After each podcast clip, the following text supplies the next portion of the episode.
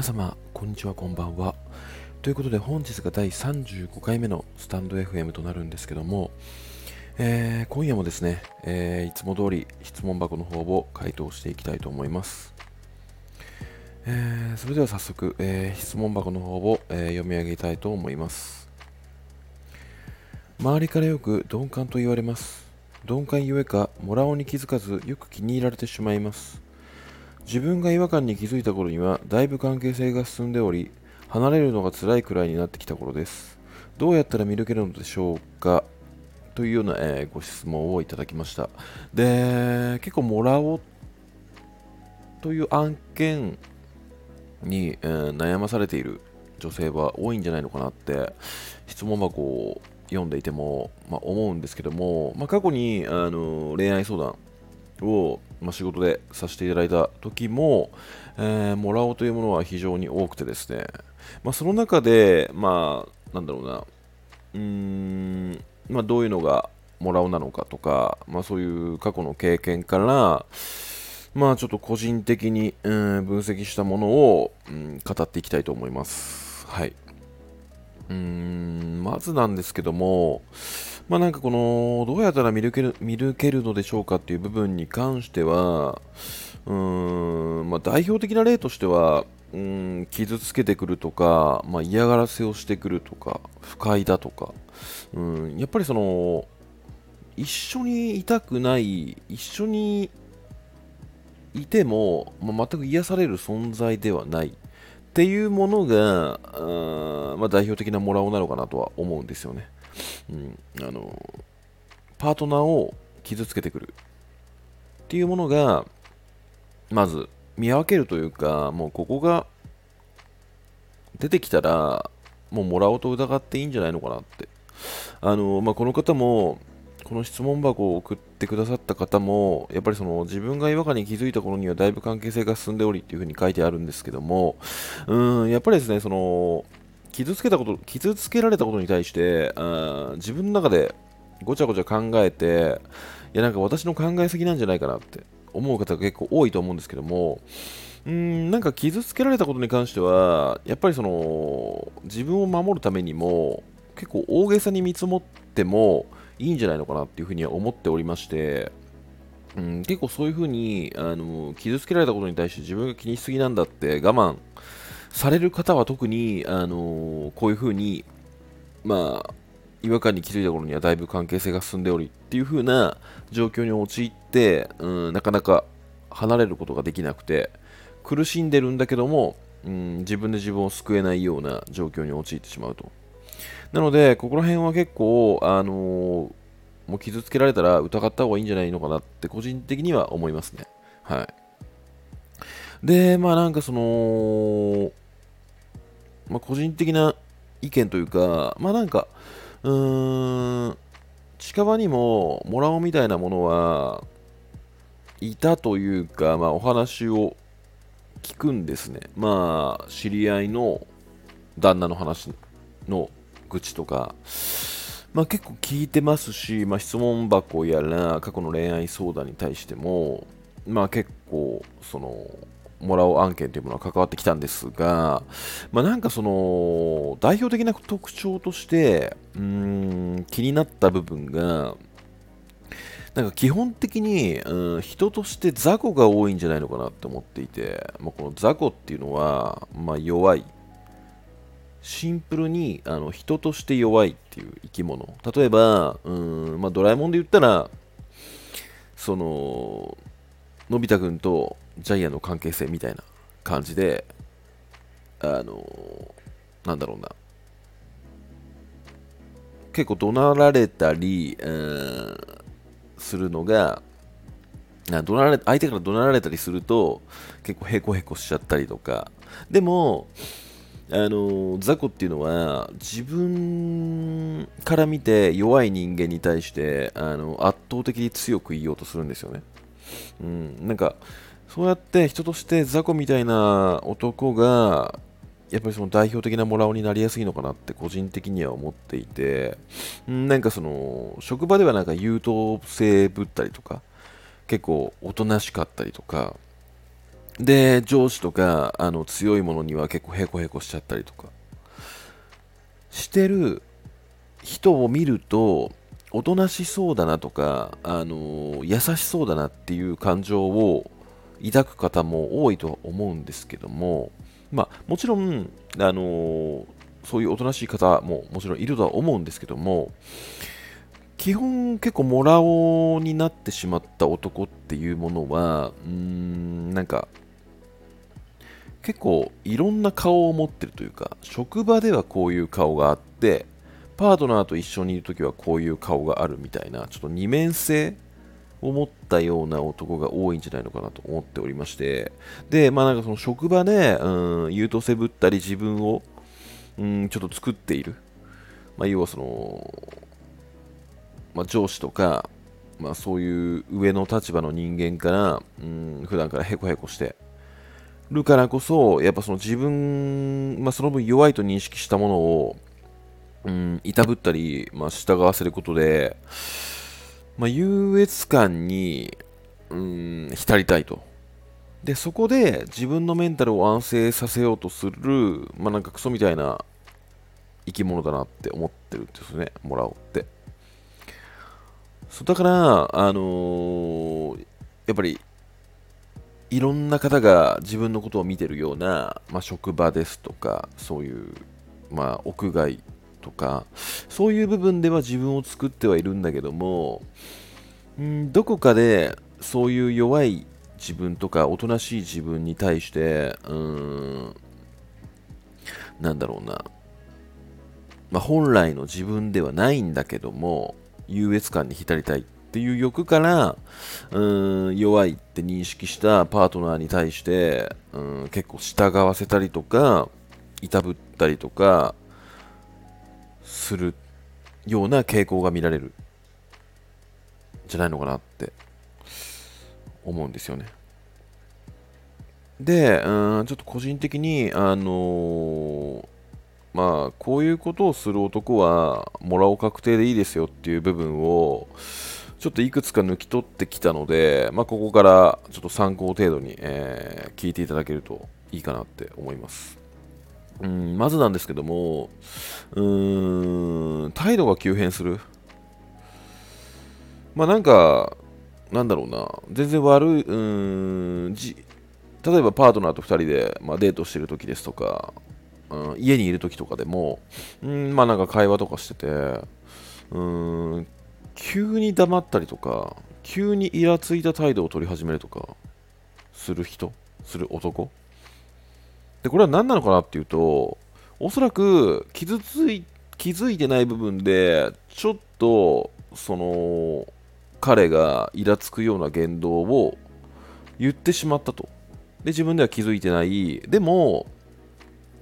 あのー、まあ、普通っていうか、あのまあ、もらおうではない。特に一般的な男性の場合は、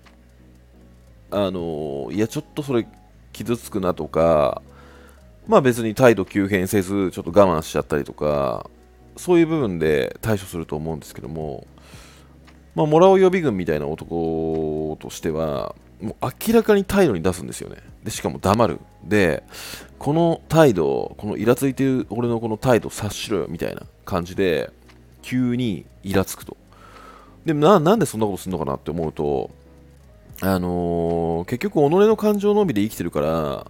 あの、気分を安定もさせるなら、明らかにイラついて相手を黙らせようとする。みたいな思考が働くんじゃないかなと思っていて。うん。なんか、まあ、察してとかではないんですけども、うん、なんかこの自分の俺がイラついてるこの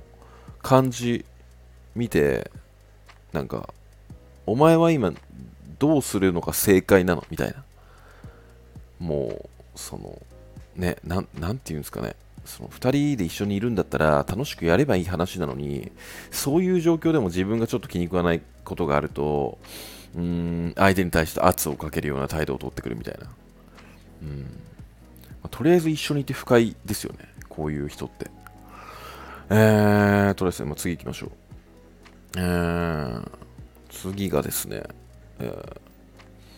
まあ、悪口とか気にしてる部分に対して傷口をえぐってくるような、まあ、言動というか、まあ、言葉をいちいち言ってくる男。うんまあ例えば、まあ、体型を気にしてる。時に、まあ、体型のことをちょこちょこ言ってきたりだとか、うんまあ、肌が荒れてる時に、まあ、肌荒れに対してうん結構ぐちぐち言ってくるような人。なんかうんなんだろうな。なんか悩みとかに対してどう解決していけばいいのかっていうふうに、まあ、2人で話し合うっていうのは全然いいとは思うんですけどもその相手が気にしてて別にそのアドバイスとか聞きたいとか思ってもいないのになんかその肌汚いよとか例えばなんかめちゃくちゃ太ってきたねみたいな。痩せた方がいいんじゃないの？みたいな。そういうちょっと言葉選びができないように傷口をえぐってくる。でそれをさらにいやそういうこと言われると傷つくって言ったにもかかわらずモラオ予備軍っていうのは言ってくるんですよね。あえてそういうことを。でこれは多分相手が傷つくことを知ってるから言ってるんですよね。もう明らかに。もう傷つけることで、まあ、優越感、先ほども言いましたけど、優越感に浸ったりとか、ちょっと楽しんじゃってる部分もあって、ただやっぱこういう、まあ相手の気持ちを考えられないような男、まあなんかもう代表的なモラオ予備軍、まあ、モラオ予備軍っていうかもうモラオなんじゃないかなって。結構話聞くと多いんですよね、こういう男って。はい。まあ、次がですね、えー、っと、怒るとか、まあ、罵声を浴びせる。まあ、もうなんか、これ、本当に理解不能なんですけど、あのー、例えば、その、彼女さんが明らかに理不尽なことをしてきたとして、彼氏が、いや、それはさすがにちょっとないんじゃないの？みたいな感じで怒るとかではないんですよね。この、あの、ここのリストに書かせていただいた、まあ、怒るっていう部分に関しては、えー、っと、自分の感情で怒る。うん、これなんて説明すればいいのかな。うーんと、あ、そう、別に、あ、パートナーが明らかに理不尽なことを言っていないにもかかわらず、うーん自分が気に入らないようなことを相手がしてきた場合に怒るとか、そういうことですね。まあ、会社とかでよくある、うん、部下がちょっとやってしまったことに対して、え、お前なんでそんなこともできねえんだよ、みたいなのとか、うーん、なんだろうな。なんか、お前のために言ってるんだよって言ってるふりして実は自分の感情を抑えたいがために怒る上司とかっているじゃないですかまさにあんなような感じでそのパートナーとしては全然理不尽なことは言ってないしこれこれこうしましたよって言ってるのにかか言ってるにもかかわらず怒る、うん、なんか基本なんかわかんないんですけどあの彼女とかに対してその怒れるってのがすごいなって思ってて逆に。うん、なんか、まあ、明らかにね、まあ、先ほども言いましたけど理不尽な態度を取られたらさすがにイラつくこともあると思うんですけどなんかその別に正解か不正解かがないようなことに対して例えば私はこれこれこうしたいんだけどどう思うっていうふうに聞いた時にうーんいやそんなん決まってんだろみたいな。そんなん俺がこういう風に選択えあのいちいち聞かなくても選ぶって分かってんじゃんみたいな。なんでそんなこといちいち聞くんだよみたいな感じの怒り方。をする男。いやこれがねなかなかいかれてんなっていかれてんなって毎回思うんですよね。うん。なんかちょっとここすごい理解できなくて、毎回。で、結構、モラオに引っかかってる女性とかは、まあ、こういうケースが多いんじゃないのかなって個人的には思っていて、うん。まあ、なんかこれはおそらくされ、まあ、罵声を浴びせるもそうなんですけども、まあ、されたら結構一発で気づくんじゃないのかなってあのあこいつもらおだなって、うん、なのでこれはかなり代表的な事例なんじゃないのかなって思いますね。はい。えー、次。えーとですね、まあ、それ間違ってるからと相手の思考を無視してドストレートに指摘してくる男、まあ、これも、まあ、怒るに似たようなものではあるんですけどもうん、まあ、例えばやっぱ人間っていろんな考え方とか持ってて当然だとは思うんですよ。なので自分が例えば、まあ、好きになって付き合った相手だったとしても、まあ、価値観が全てあの合うわけでもないですし、まあ、そこは互いの意見を、まあ、ちゃんと2人で聞いて受け止めてそこで、まあ、正解というか一番2人が納得するような、ま、選択を話し合って出していくもの。だとは思ってはいるんですが、まあ、中にはそういうふうに思えないモラオ予備軍の男はいまして、要は、うん、なんか自分の世界観がもうあるんですよね、その男の中で。で、その世界観からちょっとずれたりすると、いや、それ間違ってるよとか、あのー、自分基準で考えてしまうと。相手がどんな気持ちでその行動をしたのかっていうのを考えずに、いや、俺はこう思うから、いや、俺はその正解を知ってるから、みたいな感じで。うん、自分基準で、うん、指摘とかアドバイスとかしてくる男。これは、あの、なんか言い方が丁寧だからこそ、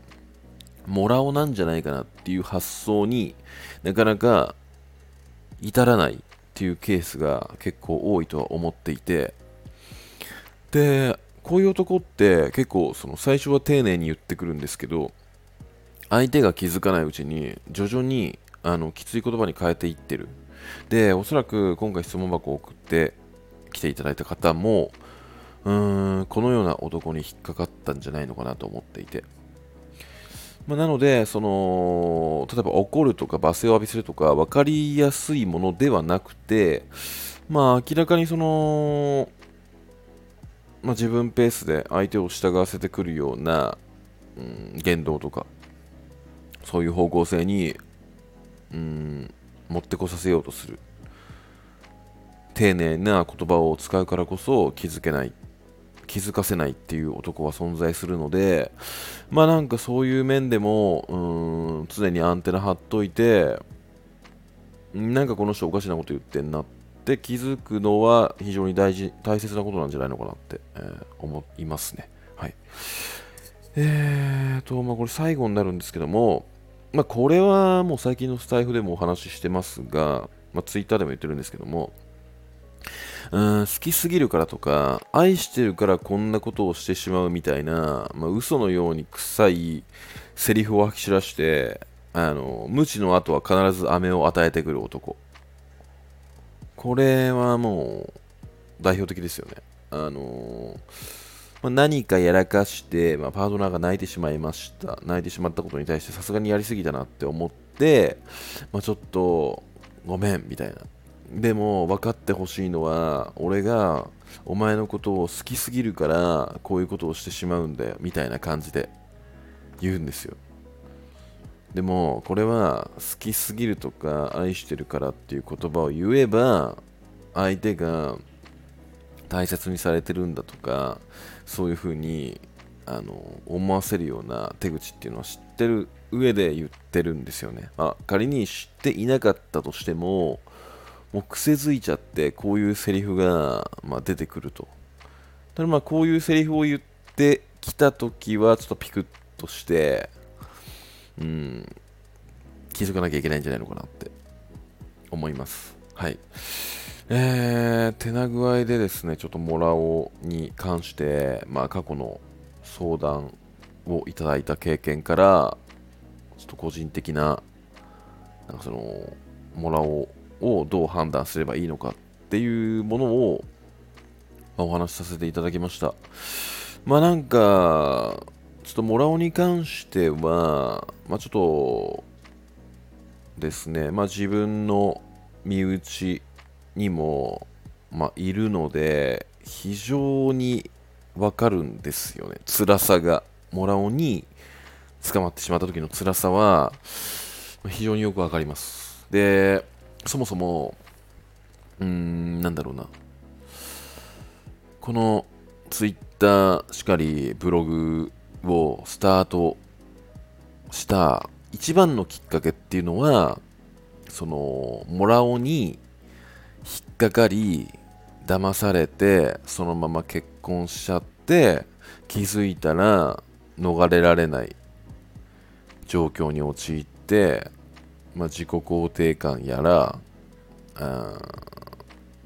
自分の自分を嫌いになっていったり自分の自信をなくしてしまったり、えー、本当に人生を台無しにす恋愛で人生を台無しにするような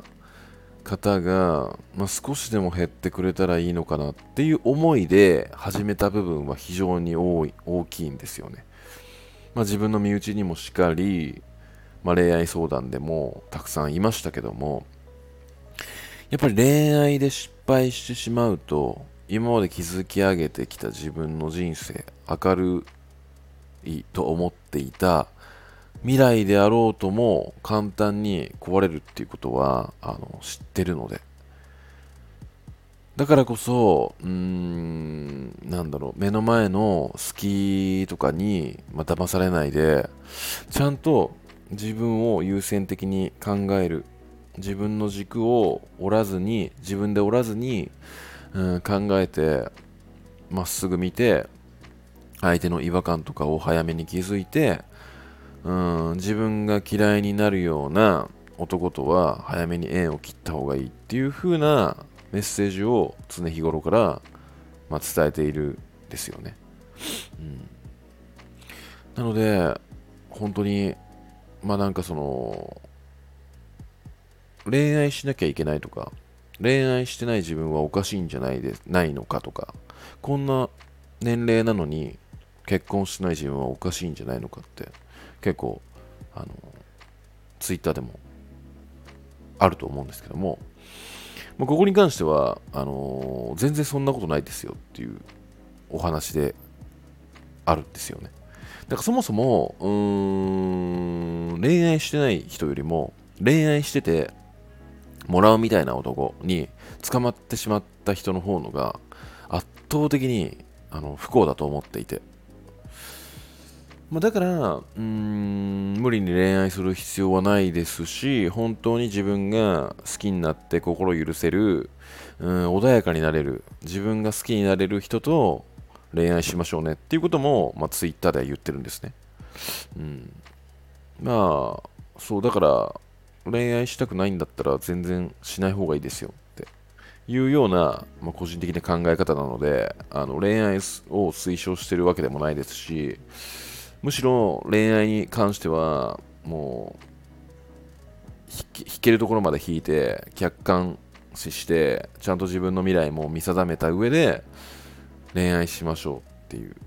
まあ、お話で Twitter とかを発信している部分はあります。はい。えー、という思いがあるので、ちょっとモラオに関しては結構熱く、うん、語りました。はい。えー、てな具合でちょっとお話が